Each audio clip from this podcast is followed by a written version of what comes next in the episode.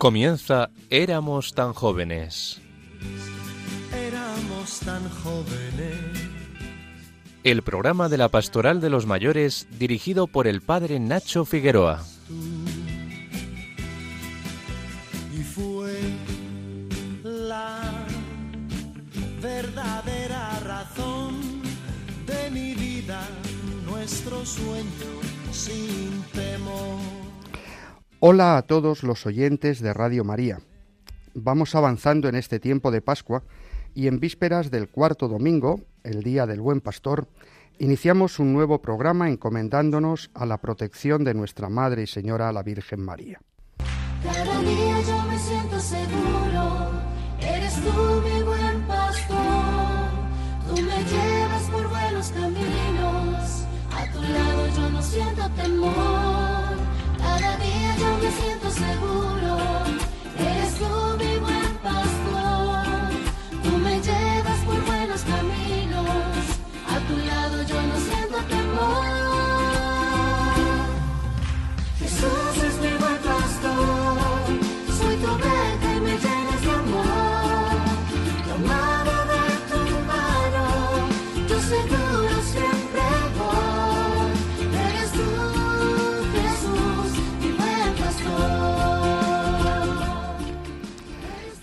Cada año, el cuarto domingo de Pascua, de la mano del capítulo 10 del Evangelio de San Juan, contemplando la imagen de Jesús como el buen pastor que da la vida por sus ovejas, la Iglesia celebra esta campaña misionera de las vocaciones nativas, vinculada a la jornada de oración por las vocaciones.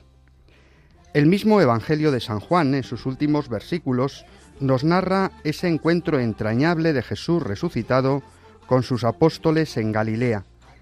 Pedro, quien había recibido del Señor el encargo de ser la piedra sobre la que se edifica la iglesia, y había sido hecho depositario de las llaves del reino de Dios, sabe perfectamente ese día de encuentro con Cristo que le ha fallado, que a pesar de quererle apasionadamente y de haberle prometido que nunca le negaría, lo ha hecho no una vez, sino tres veces. Y Jesús se lo lleva aparte, a una cierta distancia de los hermanos. Muchas veces trato de ponerme en el pellejo de Pedro en aquellos momentos, y supongo que se prepararía a la mayor de las reprimendas por parte de Jesús. Me has fallado, podría haber dicho Jesús. Devuélveme las llaves del reino y quédate con todo lo demás, diríamos parafraseando la canción. Pero Jesús no es así. Sencillamente le pregunta no una vez, sino tres, por el amor. Y cuando Pedro reconoce que amar, amar, lo que se dice amar, lo hace a medias, de manera mediocre, tres veces Jesús le dice, apacienta mis corderos, apacienta mis ovejas, sé pastor de mi pueblo como yo, hasta dar la vida. Desde entonces Jesús no ha parado de hacerse presente en la historia de tantos hombres y mujeres que a pesar de sus flaquezas, de sus mediocridades, de tener un amor que necesita cada día ser purificado en el amor de Cristo, siguen recibiendo ese encargo de Jesús. Apacienta, pastorea, participa de la pastoral de la Iglesia. De entre todos los que por su vocación bautismal somos llamados a dar testimonio de Cristo, Él, el buen pastor, ha querido escoger a algunos, pecadores como los demás bautizados, para representar sacramentalmente a Jesucristo buen pastor.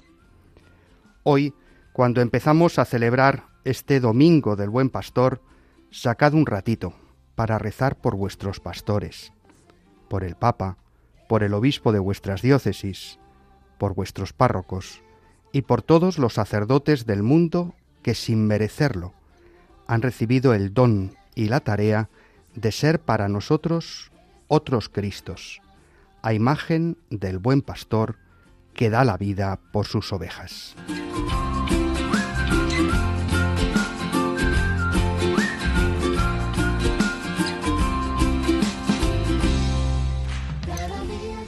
El pasado día 13 de abril, el Dicasterio para los Laicos, la Familia y la, y la Vida hacía público el lema de la tercera Jornada Mundial de los Abuelos y de los Mayores, que se celebrará el domingo 23 de julio. El lema elegido por el Santo Padre es Su misericordia se extiende de generación en generación, palabras inspiradas en el Magnificat. Con este motivo tendremos la oportunidad de entrevistar a don Vittorio Celso, responsable del Departamento de Pastoral de las Personas Mayores en el citado dicasterio romano. Por otra parte, Jaime Tamarit nos seguirá llevando a su rincón de gustar, seleccionando un par de piezas que nos ayudarán a conectar con este tiempo pascual y en especial con esta imagen de Jesucristo buen pastor. Con Victoria Pascua nos pondremos en modo viaje e iremos hasta Chipre, siguiendo los pasos del apóstol Pablo. Por fin, Ana Marqués y Mercedes Montoya nos pondrán al día con las noticias de los mayores. Pero los auténticos protagonistas de nuestro programa sois nuestros oyentes. Por ello, no dejéis de mandar vuestros mensajes al WhatsApp 634 423 664 o al correo del programa éramos tan jóvenes arroba.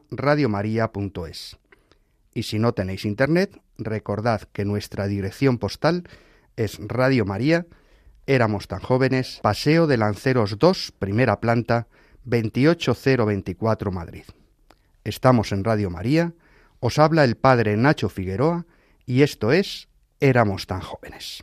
Son la abuela y abuelo, todo un ejemplo a seguir. Para que aprendamos de ellos, son la abuela y abuelo, todo un ejemplo a seguir. Este homenaje sincero que yo canto es para ti. Para esos viejitos que fueron lo que en la vida nos dieron, lesiones para vivir. Y son los buenos cimientos de una familia feliz. Por todo lo que le debemos, se merecen un respeto y hay que tratarlos de usted. Que a una abuela y a un abuelo hay que besarle los pies. Tenemos al otro lado del teléfono al doctor Vittorio Celso, laico, padre de familia, cristiano comprometido en la comunidad de San Egidio y responsable en el Dicasterio de los Laicos, Familia y Vida del Departamento de Pastoral de las Personas Mayores. Buenas tardes, Vittorio. Buenas tardes a todos ustedes. Encantados de oírte y poder compartir unos minutos contigo. Tenemos aquí a nuestro lado a Jaime Tamarit, que te saluda. Buenas tardes, Vittorio. ¿Cómo estás? Buenas tardes, Jaime. Estamos eh, calentando motores para ese encuentro eh, esa, esa, jornada de los mayores, de los abuelos y ancianos, que por tercera vez celebramos por iniciativa del Santo Padre, el Papa Francisco. Y hace poquito, eh, hace unos días, salía el lema, el tema elegido por el Santo Padre para este encuentro. Su misericordia se extiende de generación en generación decíamos palabras eh, entresacadas del, del, texto del Magnificat y que, según creo, están muy en conexión con la Jornada Mundial de la Juventud. Eh, también vuestro dicasterio está implicado en la preparación de esta jornada. Háblanos un poquito de esa conexión y del lema de este año.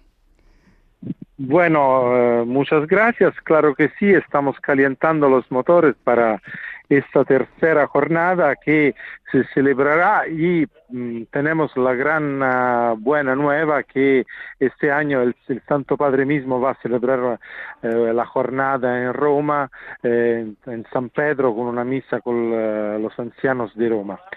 Y esto es muy significativo que porque el Papa, el Papa también dijo hace unas semanas, eh, cuando él celebró los 10 años de su pontificado, le pidieron cuál ha, cuál ha sido el, momento, el momento más bueno, más que um, usted se acuerda con más placer de, eh, de estos 10 años. Y él dijo que, eh, que este momento, el momento más bonito de su pontificado, el recuerdo más bueno que él tiene es eh, la audiencia con los ancianos en Plaza San Pedro el 28 de septiembre de 2014. Eh, para decir cómo el Papa uh, quiere a los mayores, quiere a los ancianos. De eso no nos cabe ninguna duda, ¿verdad? Porque la verdad es que ha sido todo un pontificado lleno de, de, de recuerdos, de cariño hacia las personas mayores, desde luego. Mm, conexión con la JMJ. Eh, ¿Por qué este lema eh, de este año? Porque eh, si ustedes, eh, a mí me, siempre me ha chocado que la primera vez que el Papa uh, Francisco ha hablado de los ancianos fue el 26 de eh, julio de 2013, cuando él estaba en Río de Janeiro, eh, en medio de los jóvenes de la JMJ de Río de Janeiro. Y él, nadie se lo iba a esperar, empezó hablando de eh, Joaquín y Ana, de los abuelos de Jesús, en frente a un millón, dos millones de, jóvenes. Desde entonces, él ha, sido repitiendo este lazo entre los jóvenes y los y los ancianos. Entonces, como nuestro dicasterio trabaja también en la JMJ y la JMJ va a empezar el primer de agosto de este año y la jornada mundial de los abuelos y de los mayores será el 23 de, de, de julio, de julio, entonces ocho días antes, eh, pensamos y, propusimos al Papa de, eh, eh, de poner eh, en contacto de establecer un lazo entre las dos jornadas y él aceptó con mucha gana.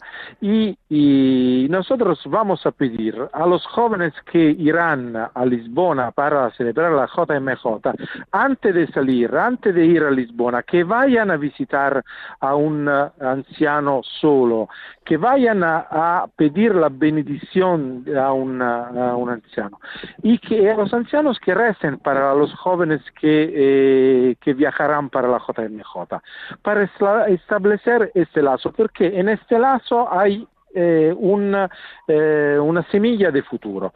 De, con este lazo entre jóvenes y ancianos hay una semilla de futuro. Entonces es muy, muy importante eh, tener los ancianos y los jóvenes juntos. El, Papa habla muchísimo y lo ha hecho precisamente en sus catequesis sobre la vejez, precisamente de ese diálogo, de esa conexión, de esa alianza entre las generaciones, ese diálogo intergeneracional, que se nos resulta una palabra un poco difícil, pero de una enorme belleza. Eh, yo cada vez que voy es a Roma... la palabra, pero sí, cuando... Sí, sí. La palabra es, es, difícil, pero cuando ves a un anciano y un niño que se abrazan, se comprende todo Eso, muy bien. la palabra es buena, ma, ma, la imagen, la palabra es difícil, ma la imagen es muy clara. Bellísima, bellísima. Eh, yo cada vez que voy a Roma me sorprendo de cómo estar en Roma es como estar en el centro de la cristiandad y al mismo tiempo como contemplando lo que, lo que ocurre en la Iglesia Universal. Supongo que trabajar en el dicasterio de los laicos supone como una gran atalaya, como una gran azotea, eh, un balcón desde donde eh, se está pendiente de todas las iniciativas en todo el mundo sobre los mayores. Eh, cuéntanos tu experiencia. ¿Qué ves sobre los mayores desde el dicasterio? Veo, por ejemplo, que hay un gran interés a la pastoral de los mayores eh, en América del Sur. En Latinoamérica hay un, una gran vitalidad de esta pastoral y, a mí, he visitado, por ejemplo, Brasil, donde hay eh, eh, millares de personas que están, eh, están comprometidas en la pastoral de las personas mayores y van visitando a la gente mayor, a los ancianos muy débiles en sus casas y eh, eso es algo muy, eh, muy, muy fuerte en muchos países de América del Sur. Pero también se ve como, por ejemplo, eh, la pastoral de los mayores es algo que es posible en en todo el mundo. A mí siempre me ha chocado que, por ejemplo, los cristianos chinos, y sabemos cómo es difícil, eh, difícil vivir el cristianismo allí, eh, visitan a, los mayores. Es, es algo que se puede hacer siempre, que no crea problemas y que, eh, y que eh, Ehm, le dona alla Iglesia una cara de caridad, una cara que es aceptable, una cara muy, muy bella, una cara de misericordia que se extiende de generación en generación. Y también, por ejemplo, si miramos a África, eh, donde eh, los ancianos a menudo son tratados como uh, brujos, brujas, la, y y como este problema de los ancianos, de los mayores, este, esta realidad, esta riqueza de los mayores va creciendo en todo el mundo. Todo el mundo crece, en todo el mundo crecen los, los mayores. Es algo que eh, nosotros en Europa pensamos que es algo muy de unos países, de España, de Alemania, de Italia, que son los países más viejos del mundo, pero eh, los mayores van creciendo eh, en todo el mundo. Pero esta es una buena nueva, es una buena noticia. Que se viva, de, eh, se viva eh, más es una buena noticia. Eh, Vittorio, estoy totalmente de acuerdo contigo porque desde Vida Ascendente estamos coordinando el movimiento en todos los continentes y estamos viendo que está renaciendo vida ascendente, el acompañamiento a la persona mayor, especialmente en Latinoamérica y en África, ¿no? Vemos que después de la pandemia, para eh, aliviar la soledad, el acompañamiento a la persona mayor es algo que, que, se demanda, que es necesario, ¿no? Y están reviviendo muchas comunidades ahí. Tenemos mucha esperanza en eso. Sí, no, la verdad es que estamos en un momento muy esperanzador y eso también gracias al Papa Francisco. Es decir, yo creo que su pontificado, lo decías, desde muy al comienzo, desde ese julio del año en que fue elegido eh, Papa, eh, él ha estado pendiente de los mayores. Eh, convocó, bueno, convocó con vuestra ayuda ese congreso, la riqueza de los años, hace, va a hacer ahora tres años, que yo creo que fue un antes y un después en la pastoral de las personas mayores. Mm, eh, esa preocupación porque haya una jornada eh, de los abuelos y los ancianos, ese regalazo que nos ha hecho con las 18 catequesis sobre la vejez. Yo creo que eso manifiesta de una manera eh, palpable esos hitos del, del, pontificado del Papa Francisco. La gran pregunta es, ¿y ahora qué? ¿Qué pasos eh, ves desde, desde, tu atalaya del dicasterio eh, que debemos ir dando eh, en, en, esa pastoral de las personas mayores? Bueno, lo importante es que la Iglesia escuche al Papa y, y, eso siempre es algo que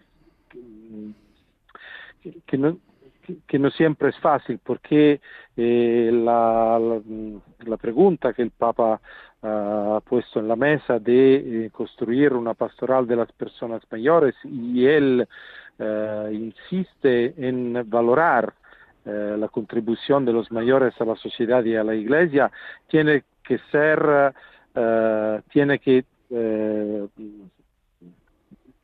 poner raíces en, la, en nuestras iglesias. Entonces las palabras del, uh, del Papa tienen que empezar a marchar su, sobre la eh, sobre los pies de, las comunidades eh, eclesiales. Es importante que tomen forma, que tomen uh, raíz eh, y que eh, se desarrollen en la vida real. Por eso el dicasterio va uh, insistiendo con eso de la jornada. Eh, espero que no tan lejos habrá un segundo encuentro, el Congreso Internacional. En 2025 por, mm, estamos seguros que habrá un jubileo de las personas mayores eh, que, será una gran invitación a un peregrinaje en Roma con el Santo Padre. Eh, la, fecha todavía no ha, no ha sido anunciada, pero eh, puedo decir que habrá un jubileo para los mayores Bueno, bueno, pues a ver si sabemos pronto la fecha para ir reservando el avión, ¿eh? Sí. porque hay que ir a Roma. Allí estaremos. Sí, sí, sí, sí. sí. Bueno, cu- cuando será cuando será anunciada lo voy a decirlo, pero bien. todavía hay unas ideas, pero no puedo no puedo Claro, no se puede Adelantarlas. adelantar. Ahí está, ahí está. No, sería información privilegiada que esa, que esa queda muy fea en la iglesia, ¿verdad? Eh, pero con los lugares, millones sí. de personas que escuchan Radio María no se puede adelantar nada. por eso, por eso.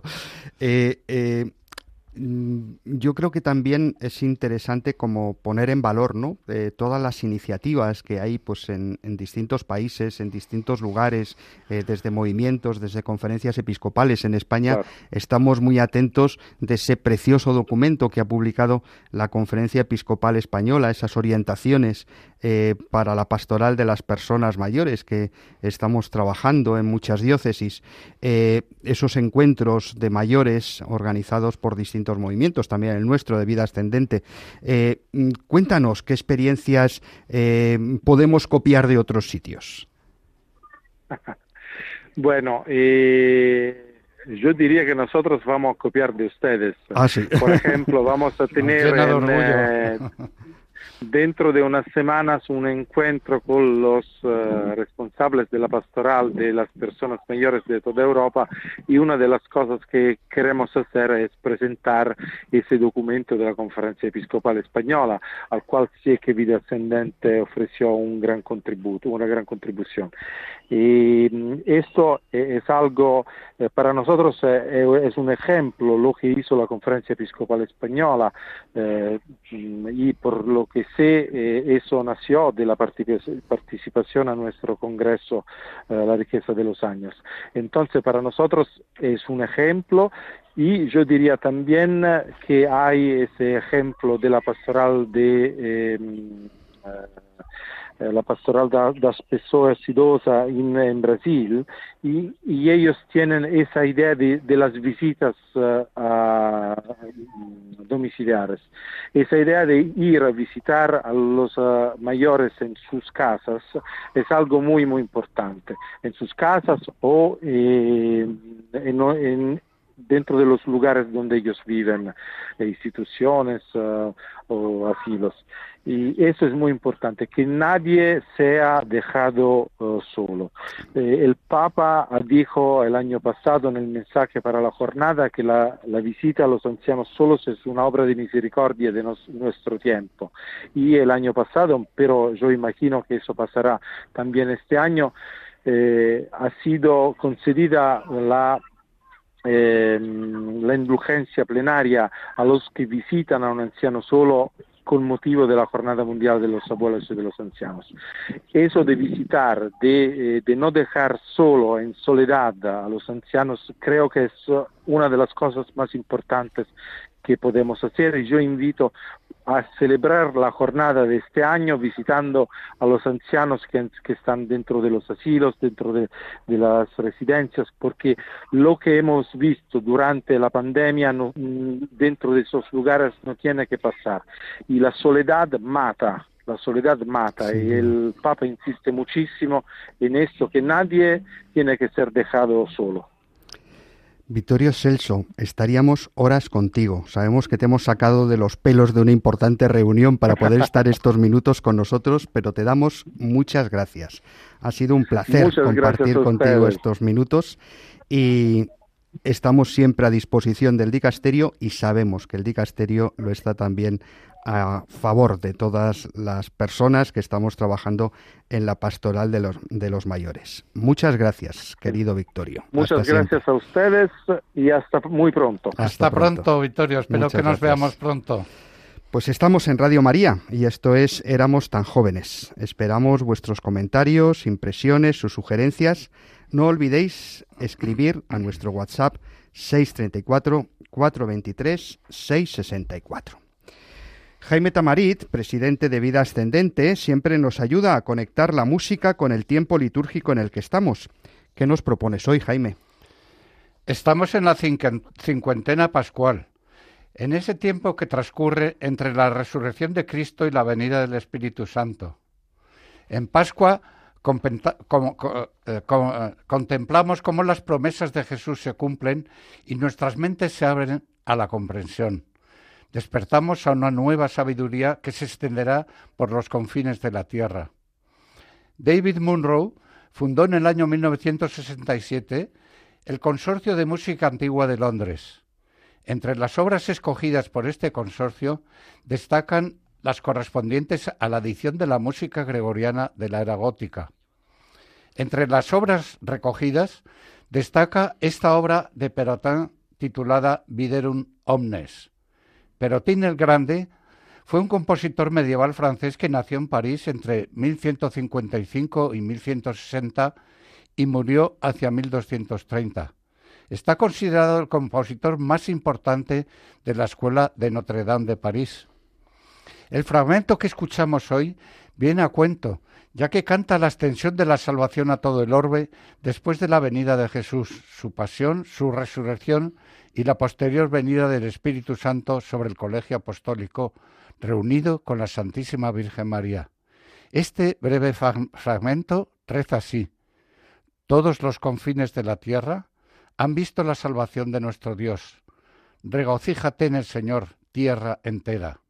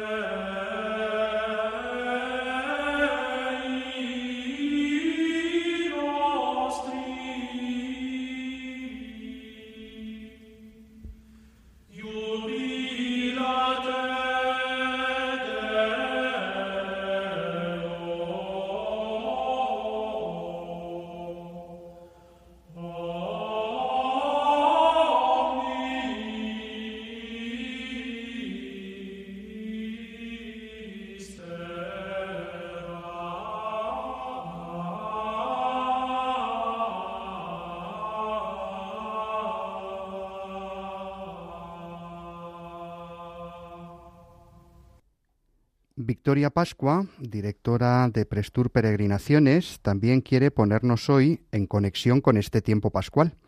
Durante estos días la liturgia de la palabra nos va narrando en los hechos de los apóstoles las andanzas primero del apóstol Pedro y luego de San Pablo. Por tanto, la Pascua es un tiempo adecuado, adecuado para ponernos, como San Pablo, en modo viaje.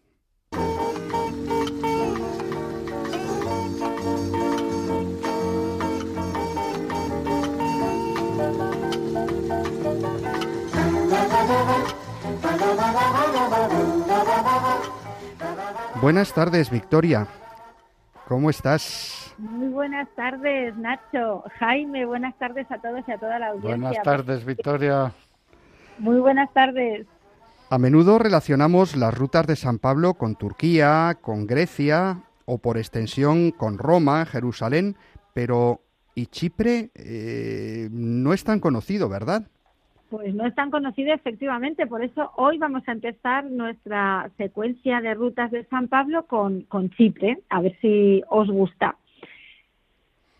Mira, eh, sabemos que la isla de Chipre, de donde era natural Bernabé, fue destino de uno de los viajes de San Pablo que nos narra el capítulo 13, los Hechos de los Apóstoles.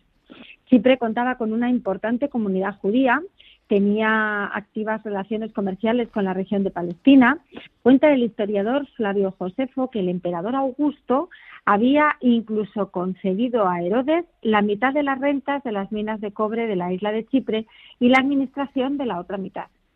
Lucas también nos cuenta en el libro de los Hechos de los Apóstoles que el primer contacto del apóstol Pablo en Chipre fue con un magistrado romano bien dispuesto a escuchar su mensaje el procónsul Sergio Paulo. Pero Pablo tuvo que enfrentarse además con un mago de origen judío, Elimas, bien considerado por el cónsul. Parece ser que en aquella época el racionalismo griego iba un poco en declive y los paganos habían perdido su credibilidad y proliferaba entre el pueblo una gran afición por las ciencias ocultas.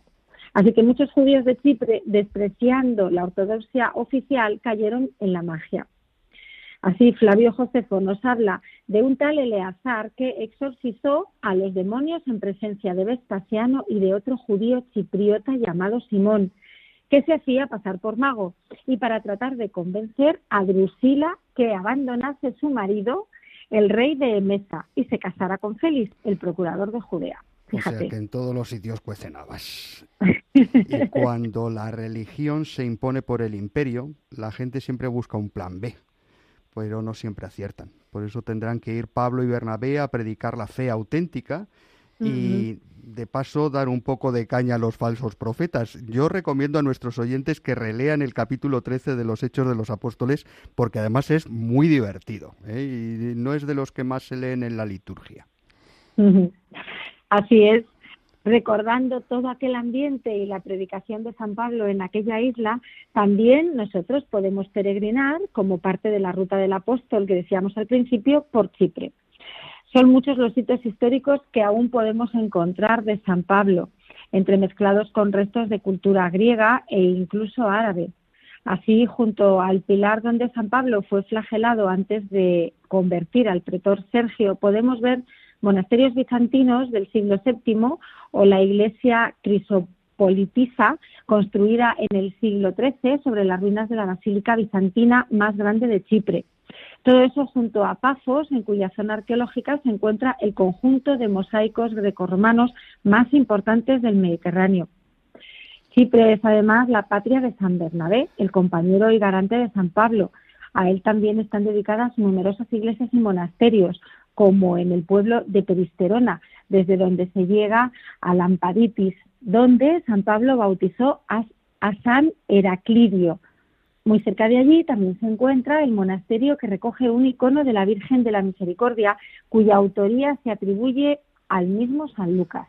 San Lucas el pintor, el mejor retratista de la Virgen. Dicen que también la Virgen de Czestochowa, que está en Polonia, es también un icono atribuido al evangelista San Lucas. Así es.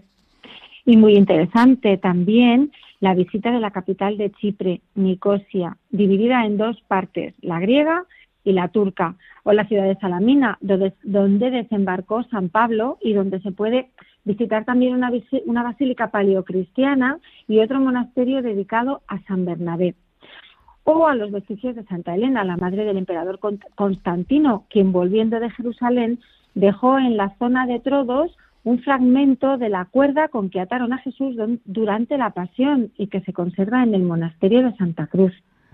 Y algo muy divertido para los seguidores del Atleti de Bilbao. ¿eh? Ellos, su estadio se llama San Mamés. Pues en Chipre se conserva también el sepulcro de San Mamés, ¿verdad? el Morfou se conserva la iglesia de San Mamés, donde se guarda el sarcófago del santo que según la tradición se trajo de Asia Menor lo que hoy es Turquía, en los primeros años del cristianismo. Y todo esto en una de las islas más bellas del Mediterráneo, recorriendo calas, puertos, atravesando bosques y pequeñas cordilleras, unos días preciosos en los que combinar cultura, arte, paisaje y espiritualidad. Pues qué maravilla, habrá que ir, habrá que ir a hacer la ruta de San Pablo por, por esta maravillosa isla de Chipre porque es un, es un encanto. ¿eh? Tengo una preparada, Nacho, mira a ver si te animas. Bueno, bueno, pues hacemos hueco en la apretada agenda a ver si nos podemos escapar. Victoria, como siempre, muchísimas gracias. Esperamos poder seguir recorriendo contigo esos lugares maravillosos. Claro que sí. Hasta el próximo programa. Un gran abrazo para todos. Hasta pronto, Victoria. Hasta pronto. Adiós. Pues sí que es importante que aquellos que podáis estar interesados en esta ruta o en cualquier otra peregrinación, os, eh, pongáis en contacto con el WhatsApp del programa. No olvidéis que nuestro número es 634 423 664. Pues querido Jaime Tamarit, presidente electo de Vida Ascendente, nos propones ese segundo tema musical que conecta muy bien con la fiesta del buen pastor. Pues es bueno destacar en estos días la dulzura y mansedumbre de Jesús cuando se nos presenta como el buen pastor, que da la vida por sus ovejas. Juan Sebastián Bach compuso una de sus más hermosas cantatas dedicada a la figura del buen pastor. El área que vamos a escuchar reza así. El Señor es mi fiel pastor, a quien me confío plenamente. Al pasto me conduce a mí, su ovejita. Por hermoso prado verde, al agua fresca me guía, para confortar mi alma vigorosamente con la bienaventurada palabra de la gracia.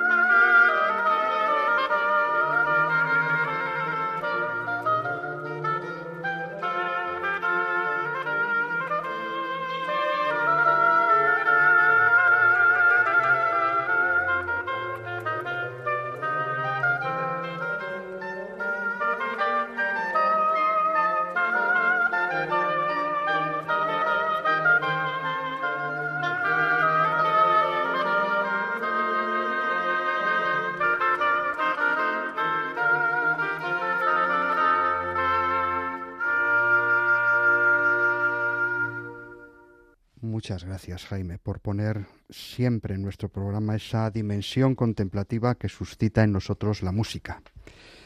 Seguimos en Radio María y esto es Éramos tan jóvenes. Nuestras amigas de Alicante, Mercedes Montoya y Ana Marqués, elaboran cada semana el boletín de noticias sobre mayores de vida ascendente, que podéis recibir, si queréis, si lo deseáis, en vuestro WhatsApp. Eh, no tenéis más que pedírnoslo en el 634 423 664.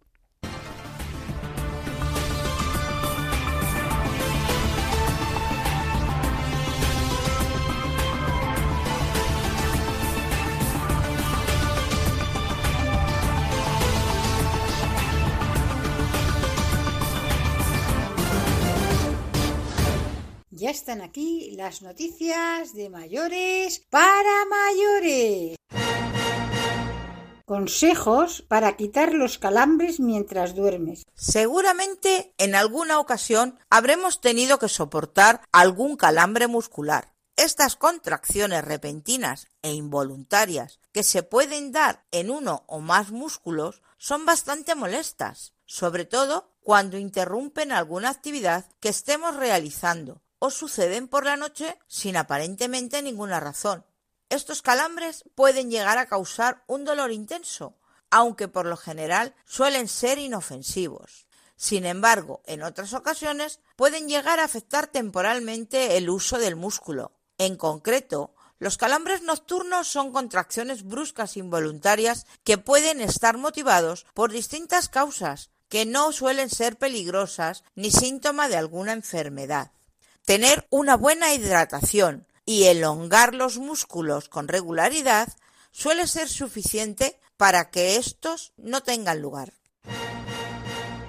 Tras 80 años de investigación, un estudio de la Universidad de Harvard asegura que la felicidad aumenta a los 60 años. La felicidad aumenta a los 60 años, porque tenemos el sentido de los límites de la vida y de que la muerte es algo real, y eso nos hace realizar cambios en nuestras vidas. Nos quitamos obligaciones de encima, amistades que no nos hacen felices o reuniones que no nos gustan, explica el psiquiatra y director de la investigación Robert Waldinger.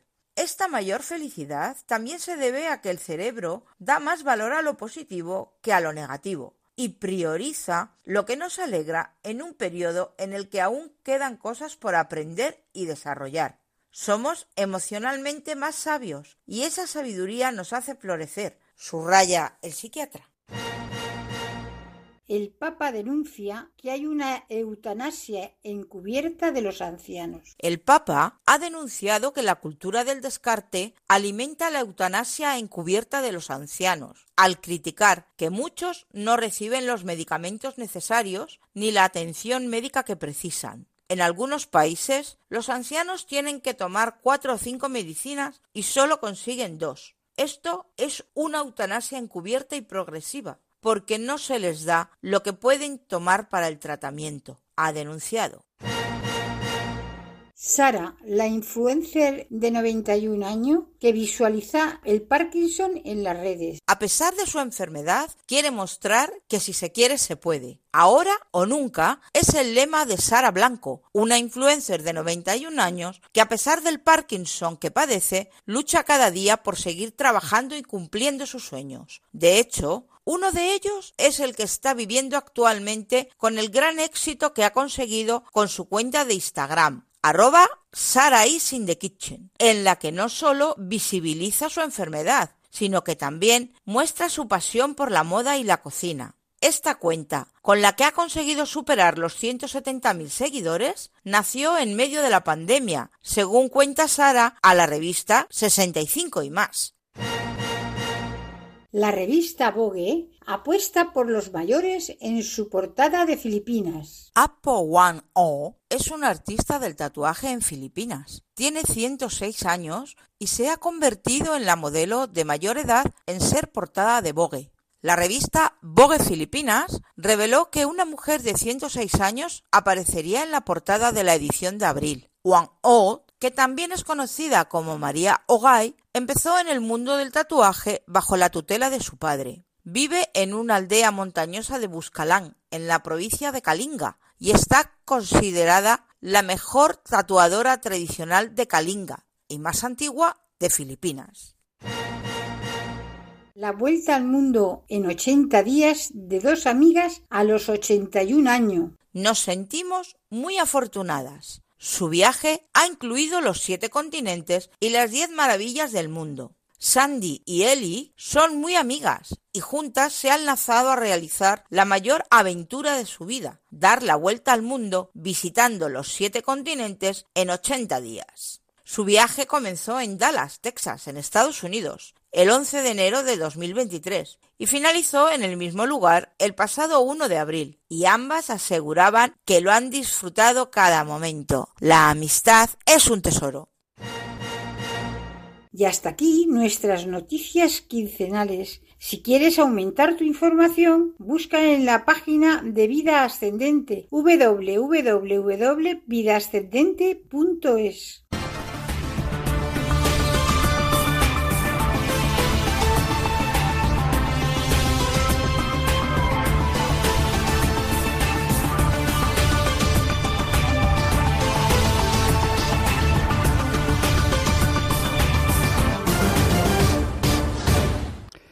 Muchas gracias Ana Marqués y Mercedes Montoya por mantenernos informados de las cosas que nos interesan.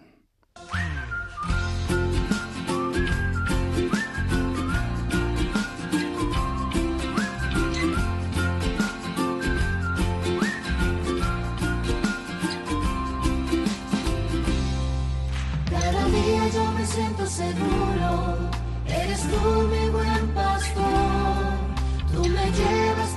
caminos, a tu lado yo no siento temor, cada día yo me siento seguro, eres tú mi buen pastor, tú me llevas por buenos caminos, a tu lado yo no siento temor. Os invito a orar en estos días en los que contemplamos la figura de Jesús como el buen pastor, con ese salmo que es anuncio y profecía del buen pastor, el Salmo 23. El Señor es mi pastor, nada me falta. En verdes praderas me hace recostar, me conduce hacia fuentes tranquilas y repara mis fuerzas, me guía por el sendero justo por el honor de su nombre. Aunque camine por cañadas oscuras, nada temo, porque tú vas conmigo, tu vara y tu callado me sosiegan. Preparas una mesa ante mí, enfrente de mis enemigos.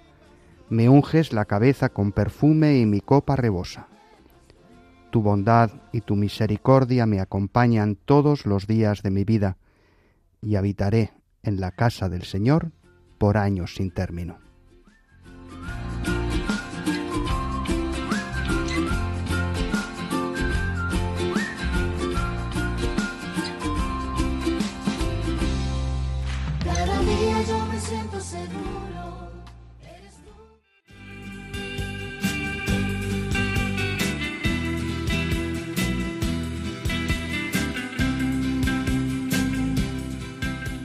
Concluimos nuestro programa de hoy que esperamos haya sido de vuestro agrado. Os deseamos que la celebración de este Domingo del Buen Pastor nos ayude a todos a sentirnos implicados en esa tarea pastoral que no entiende de edades y que forma parte del ADN de la Iglesia. Ya sabéis que podéis volver a escuchar este espacio buscando en los podcasts de la web de Radio María por el nombre de nuestro espacio Éramos tan jóvenes. Agradecemos su colaboración al doctor Victorio Celso, director del Departamento de Pastoral del Mayor del Vaticano. Con él hemos podido conversar sobre el lema de este año, en conexión con la JMJ, de la Jornada de los Abuelos y los Ancianos, del trabajo del dicasterio, de la preocupación prioritaria del Papa por el mundo de los mayores, del Congreso La riqueza de los años, de las jornadas de los abuelos y los ancianos y las catequesis del Papa. Y ya se nos ha anunciado que en el jubileo especial del año 2025 los mayores tendrán un momento muy cercano al Santo Padre. Agradecemos, por tanto, su colaboración a él, a Victorio Celso, también a Jaime Tamarit, a Victoria Pascua, a Ana Marqués y a Mercedes Montoya. Estuvieron en el control Javier Pérez y Juan Palanca, y se despide de todos el Padre Nacho Figueroa. Que el Señor Jesús y su Madre la Virgen sigan cuidando de todos sus hijos y especialmente de los ancianos más débiles y acompañen a los que se sienten más solos. Nos encontramos de nuevo, si Dios quiere, dentro de un mes, porque dentro de dos sábados tendremos la Maratón. Nuestro próximo programa será pues el 27 de mayo a las 6 de la tarde en la península, las 5 en Canarias. Os dejamos con el Santo Rosario y luego las vísperas y la misa vespertina de este domingo del Buen Pastor. Dios os bendiga. tus ojos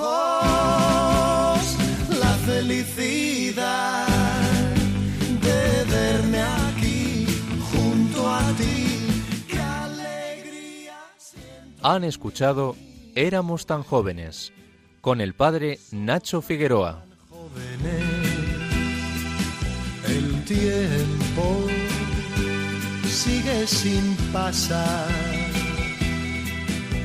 y son tus besos y tus recuerdos que vuelven y que guardan nuestro amor.